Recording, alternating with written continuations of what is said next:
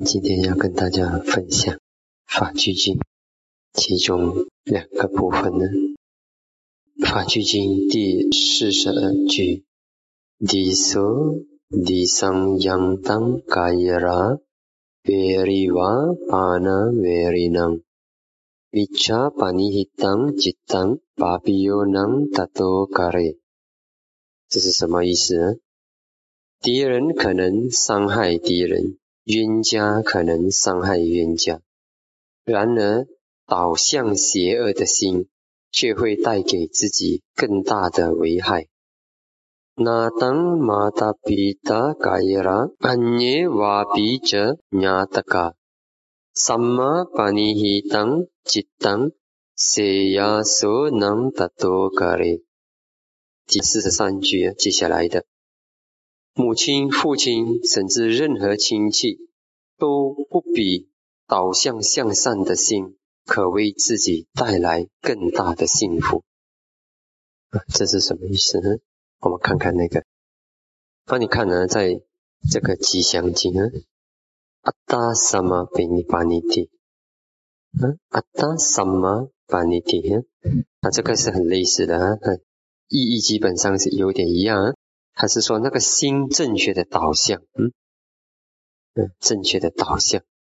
他这里翻译成举止一正道，其实是那个心呢，就是一正道。这里有共同，它不是完全一样的，它是有点，它的意思是指那个心。如果你的心导向对的话呢，它会带来好的结果。这个是。父亲、母亲，甚至任何亲人都不能为你做到的。而如我们的心导向不好的方面，导向伤害，那么那种伤害带来的、带给我们自己的伤害呢，是敌人都做不到的事。敌人怎么要伤害你？可是你自己的心给你自己所带来的伤害，远远超越任何一个敌人所能够带给你的伤害。好，这个。为什么会讲到这么样呢？我们总是以为敌人给我们伤害不是很大吗？对不对？嗯，如果我们的敌人要来杀我们，要害我们，不是很可怕吗？我为什么我自己会带给我自己更大的伤害呢？好，这个呢，你们要看呢，在《十法经》里头第七段，伽玛萨贡希伽玛达亚鲁伽玛尤尼伽玛班鲁伽玛巴提萨诺。yang kamang karisami kalyanang wa papakang wa tassa daya do bawi samiti 啊，接下来那个爸爸吉典那比那把教为给打棒，这个是佛陀要出家人常常行事。这个伽玛萨贡希，我是业的拥有者，业的主人。这个业是我自己造的，我是业的继承者。我这个业我造下来了。这个业我不可能把它移去别人的身上啊！我们造下了什么业，那个业呢就会在我们身上成熟，我们没有办法把它移走的。嗯，明白吗？我们造的业，我们没有把办法把它移走。干嘛有你以业为起源呢？我们是因为业啊，没有业的话，我们也不会投生。所以这个业是其中一个导导致我们投生轮转的因素。嗯。导致我们头转有五个因素啊，阿维加丹啊、桑布巴达那桑卡拉卡嘛，其中一个就是卡嘛，啊，无名、贪爱、自取、名爱取、行，我们的那个嗯造业的那个行啊，还有那个业，就是留造业所留下的能量啊，那个行所留下来的能量，所以无名、爱取、行业这五种东西导致我们投生，所以呢，我们呢。我们的生命开始呢，实在是其中一个因素呢，是业导致的。哈，干嘛半路啊？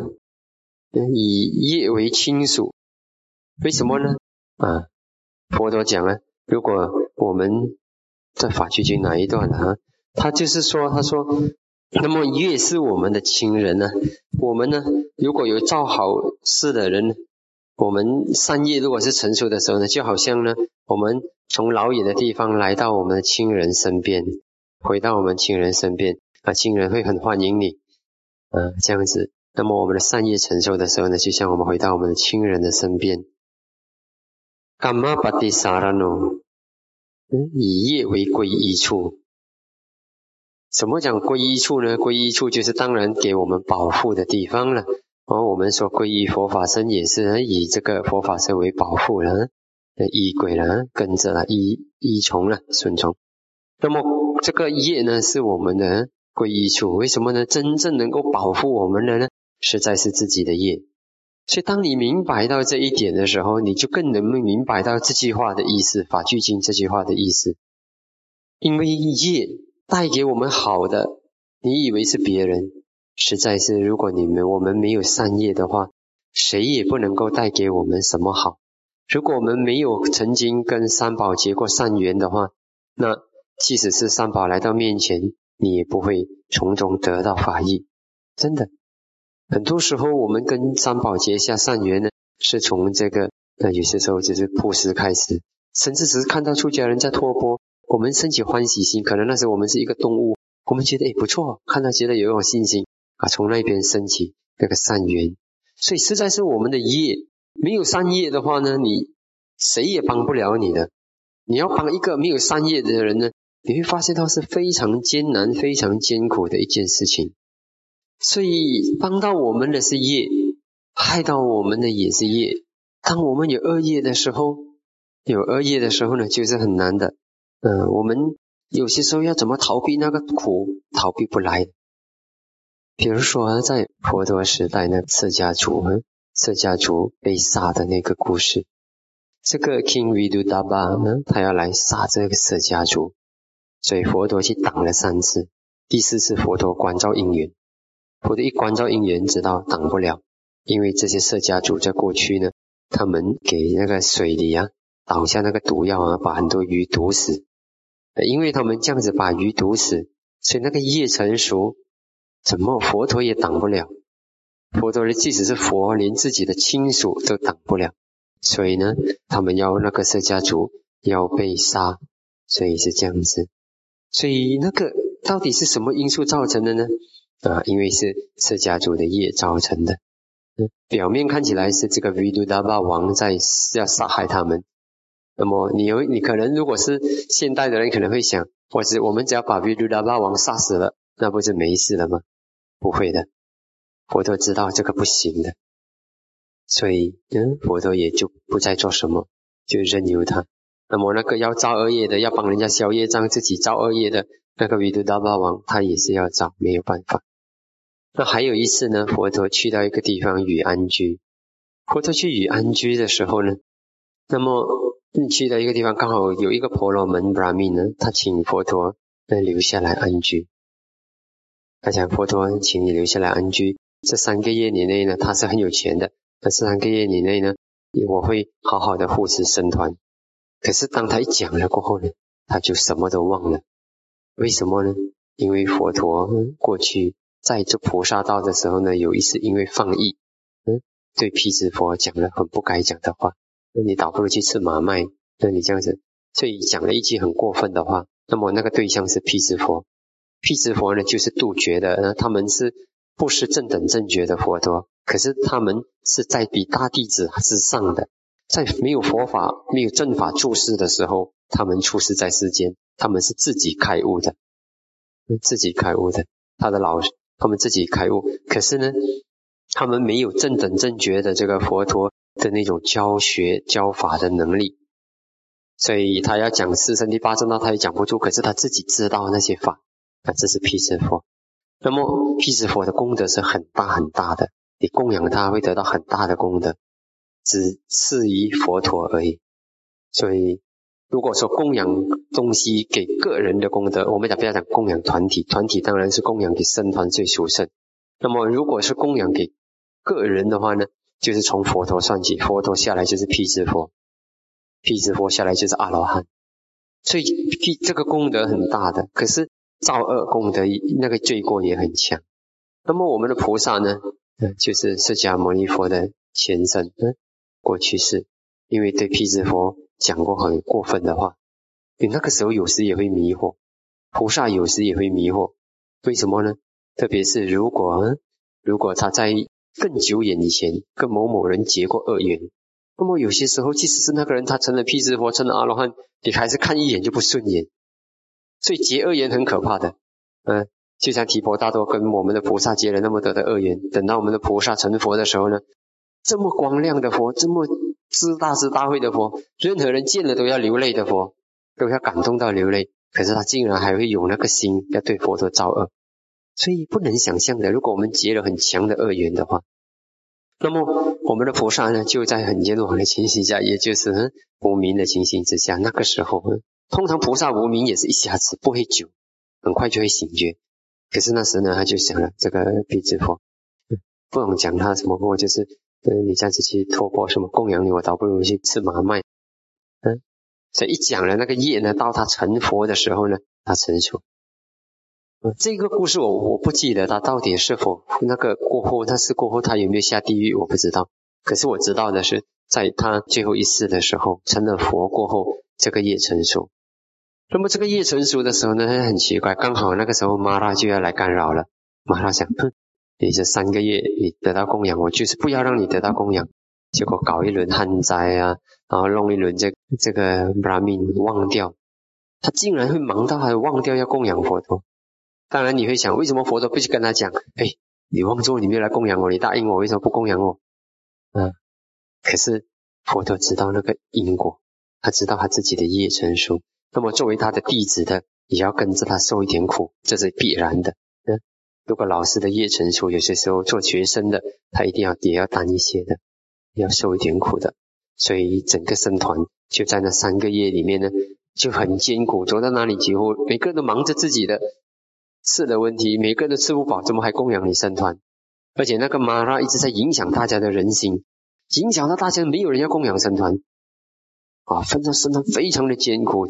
那么那时呢，有那个养马的人呢经过哈，就把那些马的食物啊马麦分一些给呃给僧团吃，用这样子供养僧团。那么佛陀也就这样子吃。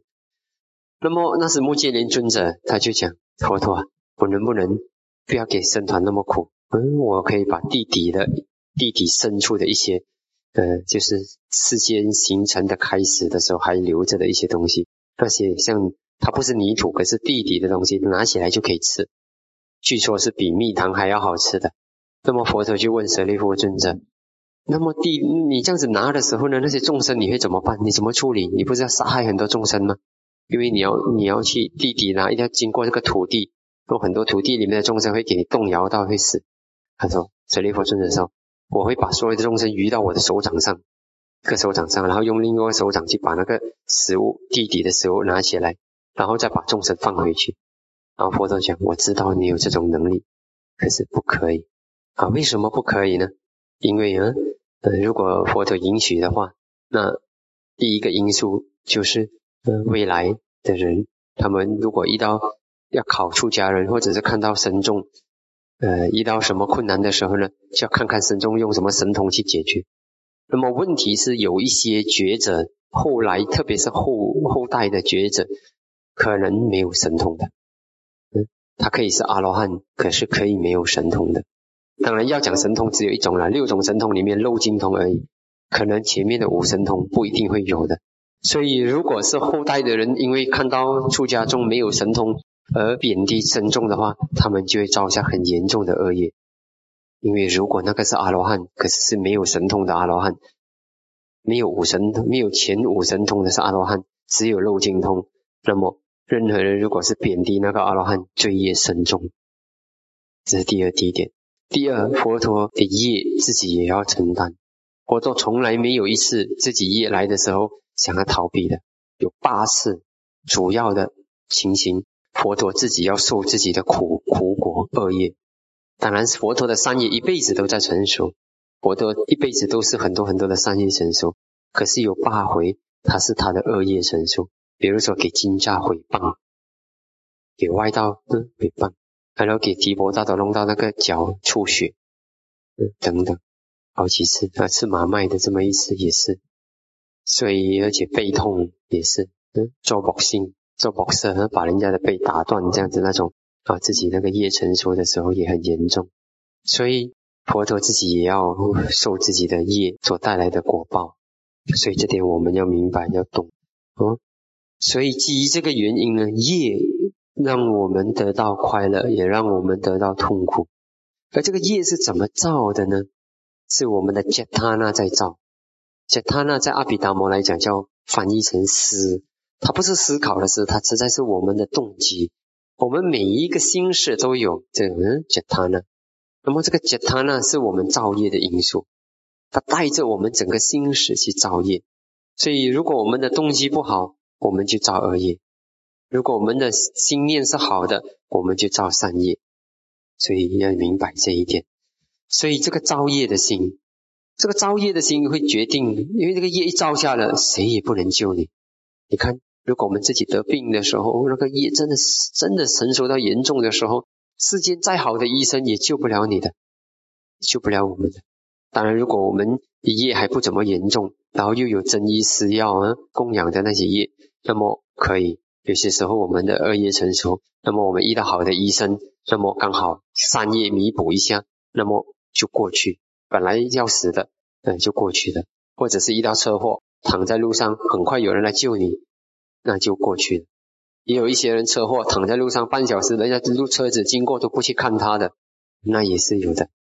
所以这点要明白，嗯，所以这个是业，所以因为这个业是我们心所造的，所以如果我们的心有错误的导向，你加把你一当即当，那么那就非常的危险。因为我们的心有错误的导向，它就造下了恶业，那个恶业就带来给我们带来伤害。如果我们的心有正确的导向，它必然带来善业，那么那个善业就会带来那个好处。好，那你看，给我们带来的伤害的敌人都，如果真的，如果我们没有很大的恶业的话，你看有些人即使是要上飞机，那个飞机刚好要被人家骑去，他就是会有一些事情怎样的好。糊里糊涂的，就是上不了那个飞机，结果那个飞机被炸掉了，他救活。就像我们背的那个恐怖分子，其中一个外国的女，在那个大什么号的那个酒店的女女士，她就从那个酒店走出去，还看到那个恐怖分子，还认到那个恐怖分子，那恐怖分子刚好要进去，啊，他刚好出来，啊，出来，啊，他就逃过大难。那个恐怖分子就在大西马哈的那个酒店那放了好多炸弹，把它炸掉，炸了，炸的蛮严重的。死了好多人，所以如果我们真的是没有那个恶业命不该绝的话呢，就是死不了。怎样谁也不能够打击你，谁也不能够伤害你的。在佛陀时代，还有一个叫 Jodiga 的，他很有钱，很有钱。他那个国王很妒忌他，他的皇他的家就像水晶宫一样。那么人家在讲，这个国王都笨的，为什么不去抢呢？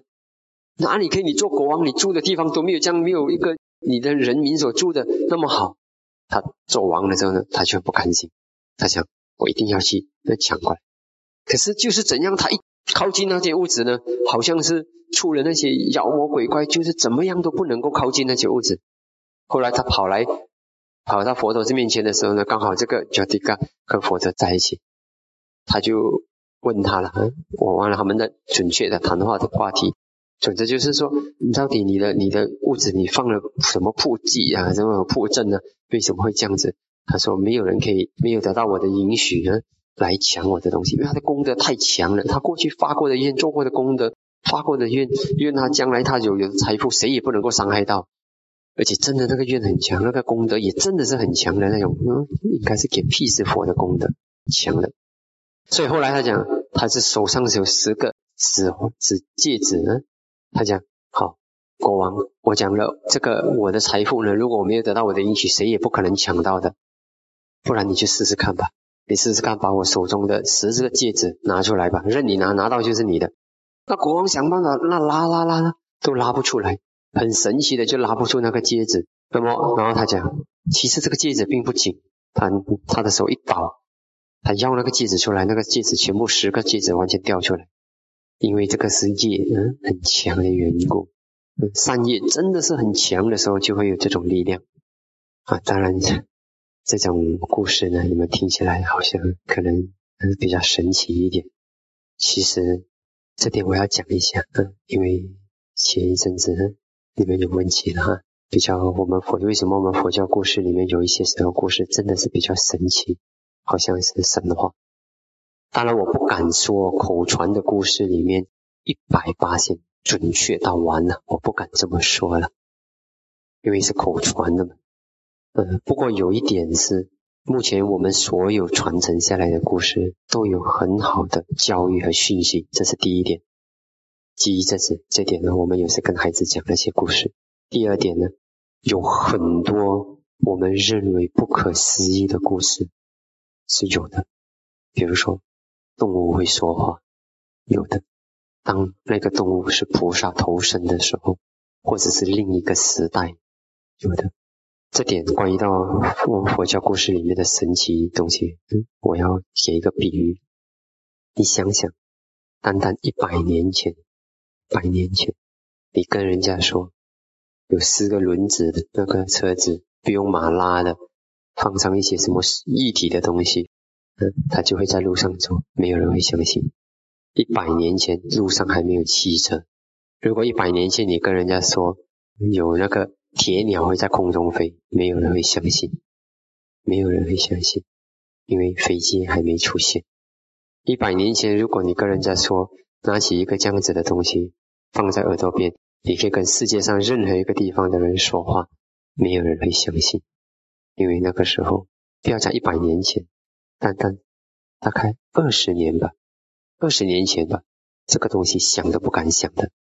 这个是单单手机的东西是很近代的事，所以如果将来你们，我建议大家，如果不肯定，你就保留，他不要质疑一些比较好。嗯，就是说你保留到有一天你修到缘起，你看看过去式，在不同的时代完全不能想象，人类的寿命不能想象。比如说有一个时期，比如说我可以告诉你的。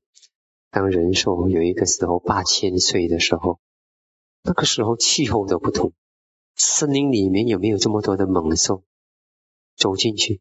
而且食物到处都是，人类的食物就像牛马那么多。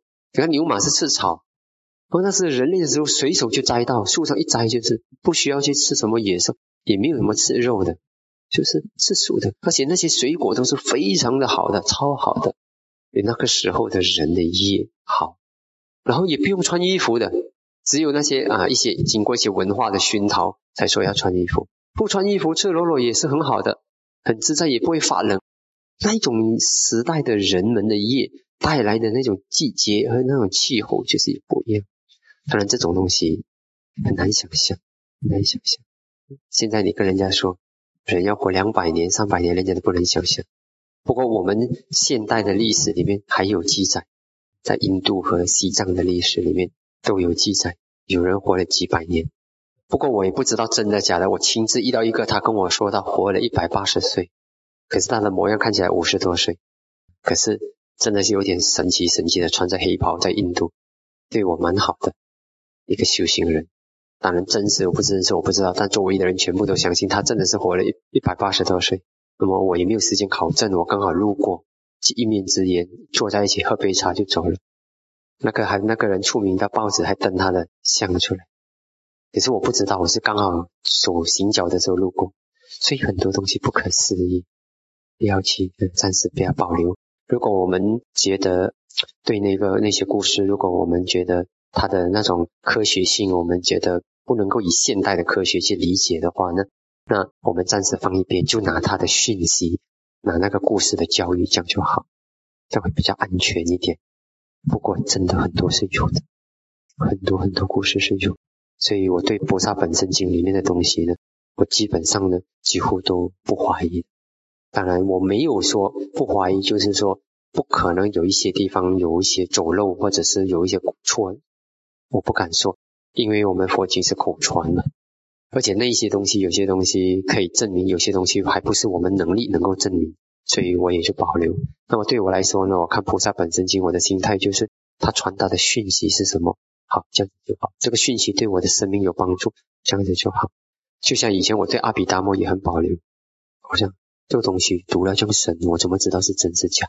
可是我也不敢讲它是假，因为我要证明一个东西不是，我也要有能力；我要证明它是，我也要能力。但今天我证明它是，我自己已经证明了阿毗达摩里面讲的东西都是。我不要讲那些小节了，可能偶尔这边小节一两点，你还挑得出一些小节，有几点。整体来讲，阿毗达摩都是佛陀教的，都是真实的，都是可以亲证的。可是今天竟然有人推翻，他们用理论逻辑推翻了阿毗达摩。我肯定他们是在造恶业，我肯定他们是在造谤法的业，肯定他们的修行要脏，这点我肯定。如果他说他们这样子造了谤法的业，还能够告诉我他修行到什么境界，我不会去相信，我不会相信他会有什么修行，不相信。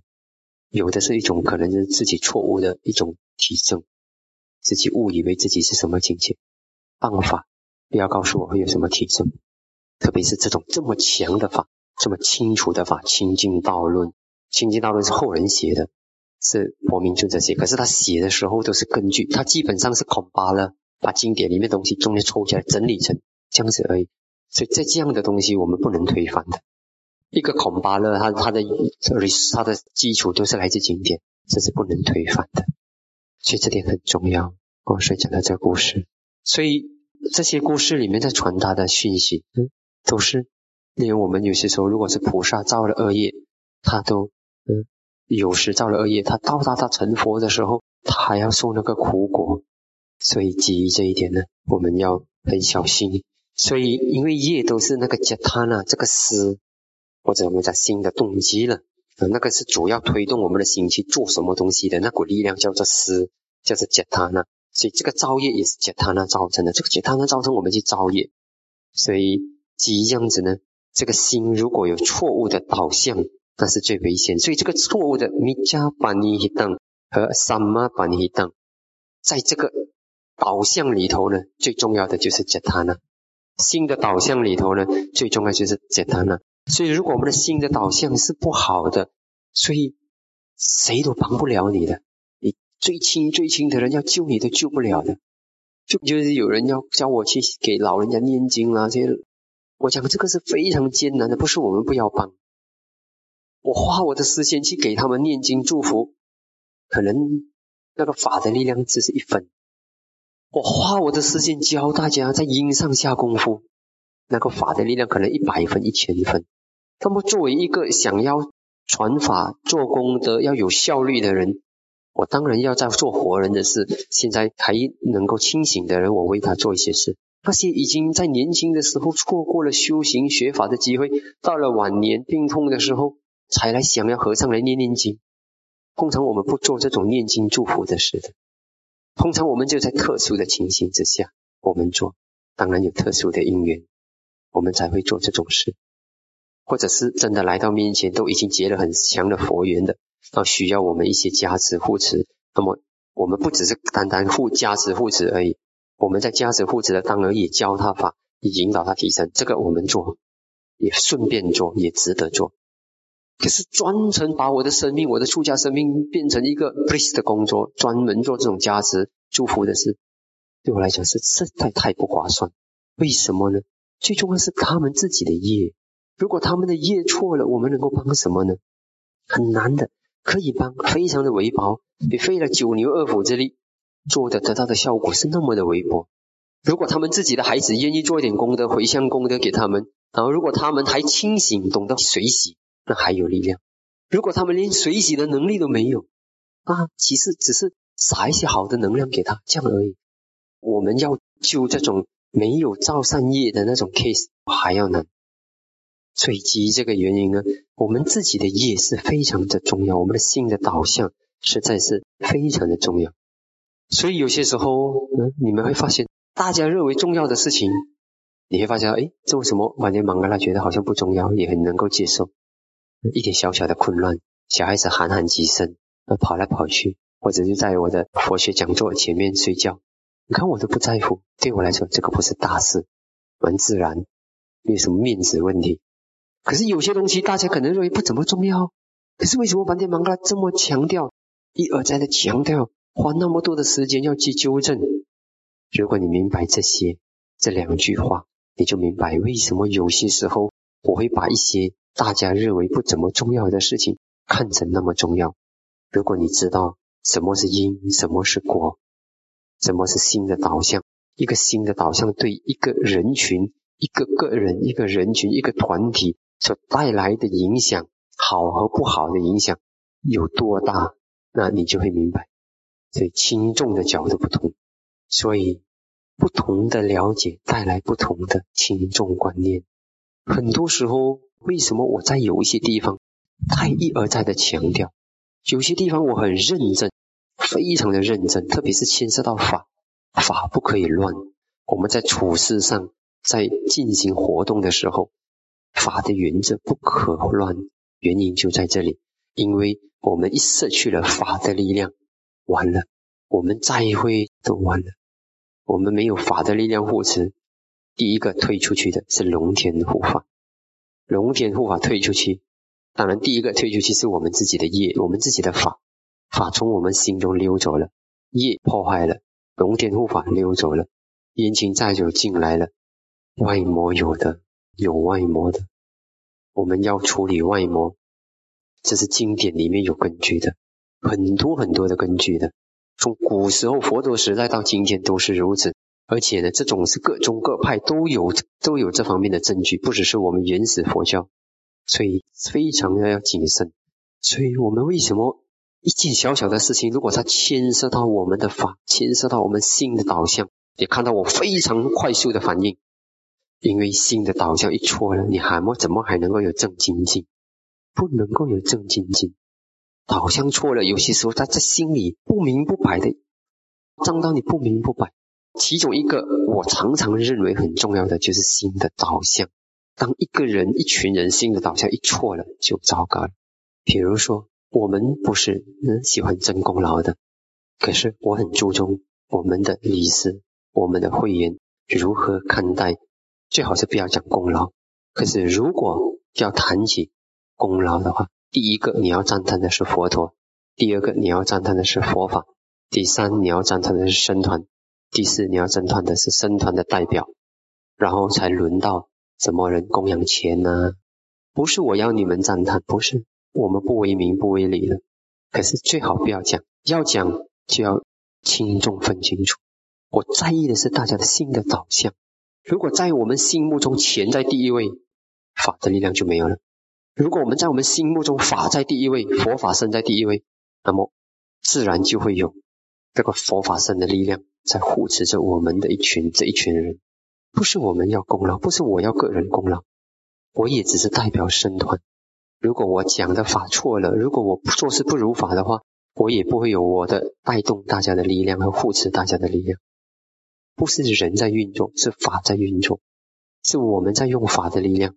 当我忘了用法的力量，或者是我忽略了用法的力量，或者是我个人违背了法的时候，你看我今天还会有这种力量吗？不会。在古时候，我们的菩萨就是这样，他很有美德，整个国家人都恭敬他，甚至恭敬他多过恭敬国王。他有一天他就想，我要考一下，看看到底人们是恭敬我的美德呢，还是恭敬我个人？如果是恭敬我个人的话，我只要做错事，我只要毁掉我的美德，人们还是会恭敬我。如果人如果是人们恭敬的是法的话呢，那我只要我的法错了，人们就不会恭敬我。结果他去偷东西，他第一次偷东西，就哎呀，这个没关系啦，我们的宰相喜欢就给他吧。他偷，大家看到眼睛都看到的，他其实偷的时候也是要给你知道他在偷了啊，他在偷，所以他就有一点不高明的偷。第二次就偷，第三次偷，第三次偷的时候呢，人家火起来了。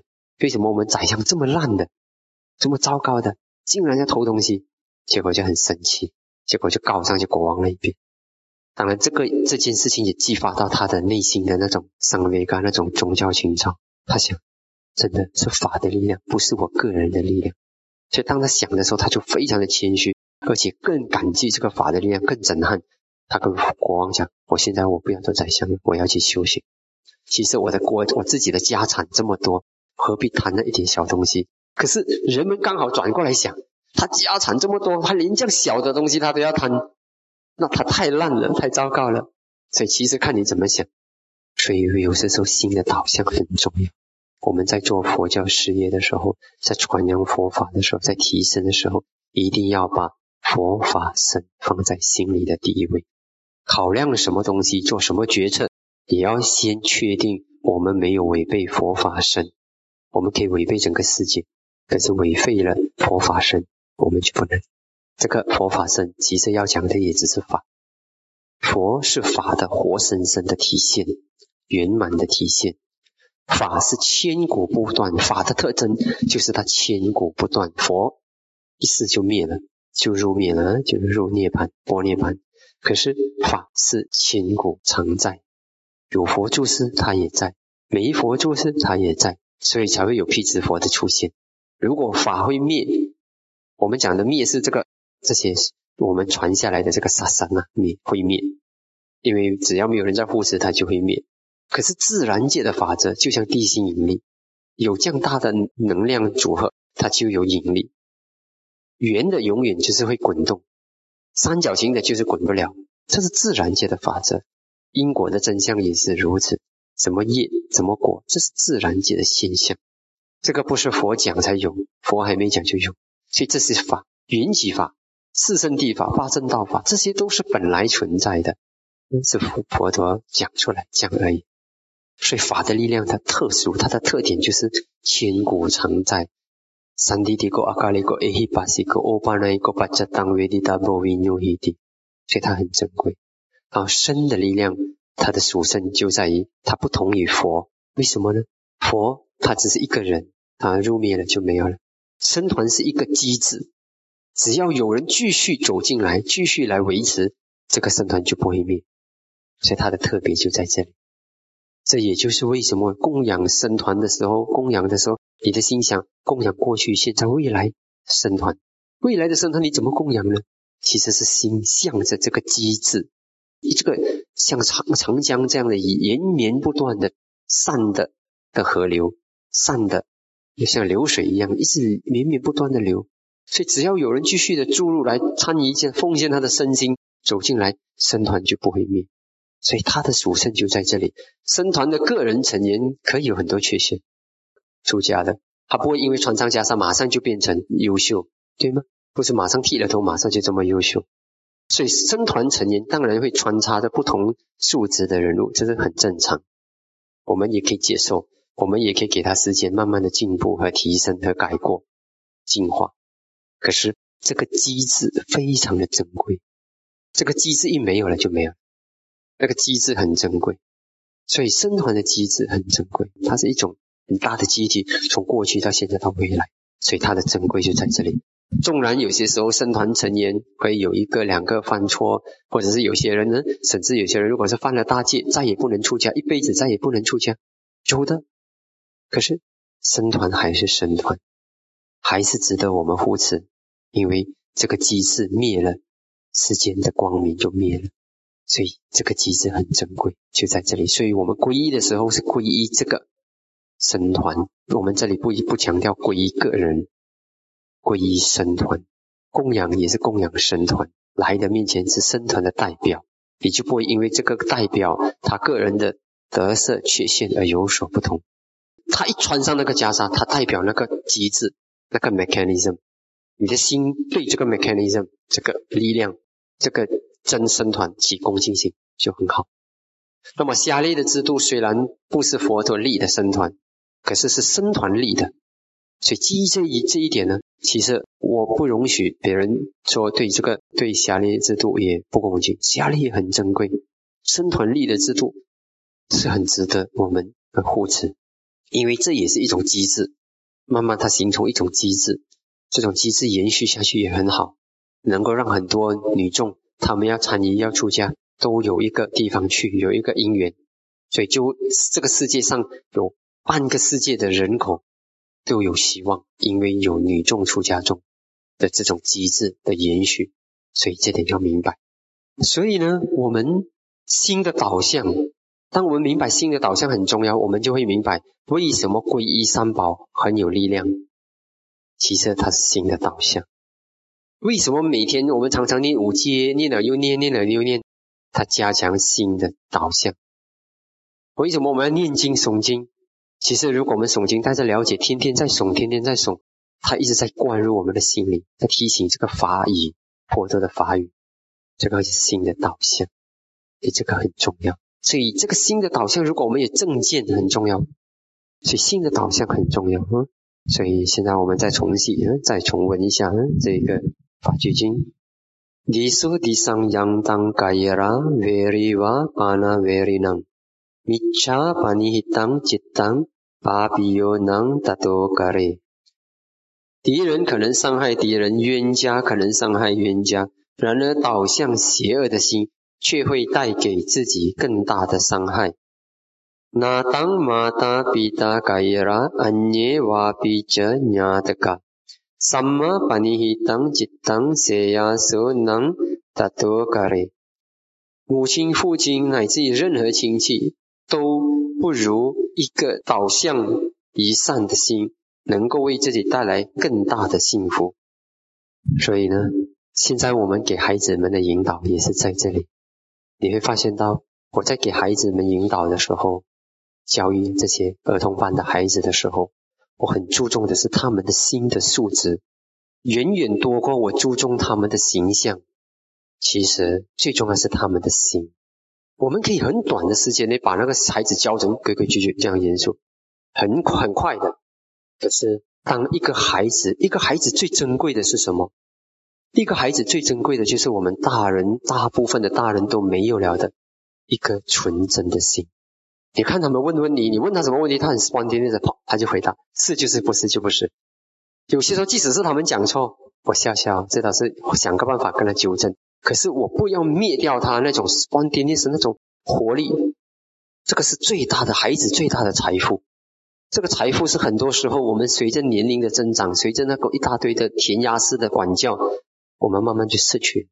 孩子的心，我们要训练出真正的有才干的孩子，就是要保存他那种生命力、活力。他错好，我们想办法改，但我们不要让我们的改带来更大的伤害。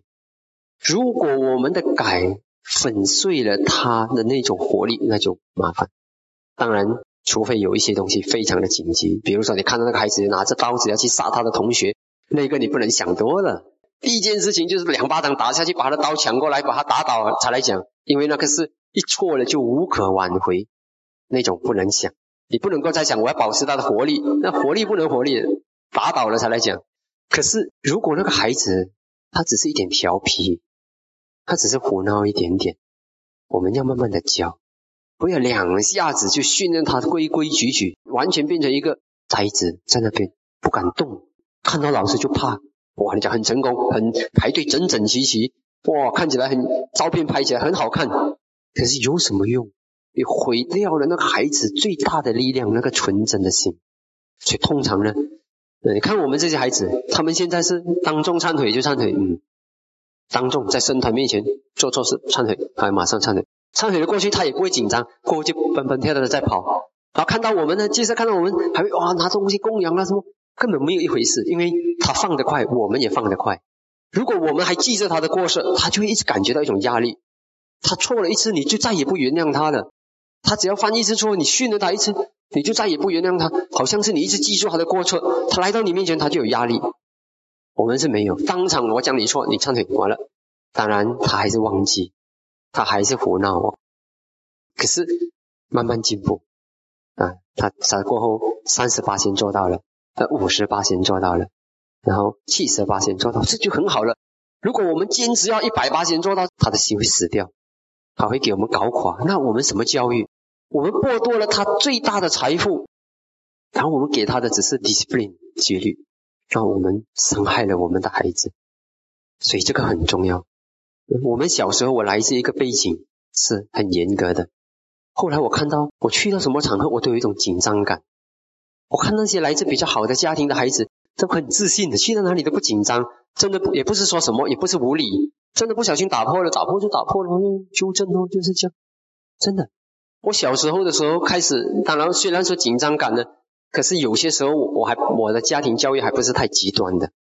比如说我小时候呢。如果我打破一些东西的话呢，呃，我自己很紧张，因为也怕嘛，小孩子怕嘛。然后他讲，哎，唔使惊，唔使惊，妈妈买过啊，妈妈还买过。拉着妈妈会买过，我就想，哦，买过，好啊。所以有一次，呃，如果打破了，我自己也不要紧张了，我就看着他笑笑，想，妈妈买过哦，那你买过吧？啊，这个很重要。当然，如果我是故意打破的，那又不同，对吗？你又不是故意打破。就是，如果孩子不是存心的，或者是他一时之间他的习惯他改不来，你要给他时间。可是他不会害怕我们。你看这些孩子跟我们的关系很好，啊，他不会害怕我们，可是是会谨慎、会恭敬，所以这个很重要。如果我们让做到他害怕我们，那就麻烦，他的心就僵硬。来到佛学班，结果又像上课一样，又像练兵一样，那就不行。练兵不同，那是要去打仗的，那没有办法。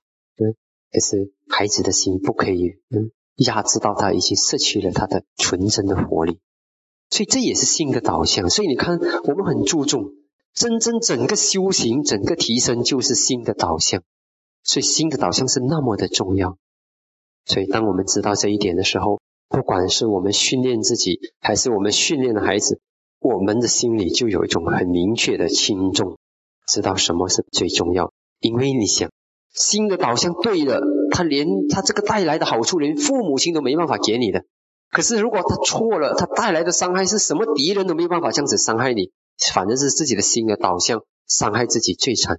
当你明白这一点的时候呢，让我们在这方面呢，大家呃多下功夫。呃，希望呢，呃，这一点点的法的分享，能够呃帮到大家在佛法上呢，呃，能够有很好的提升。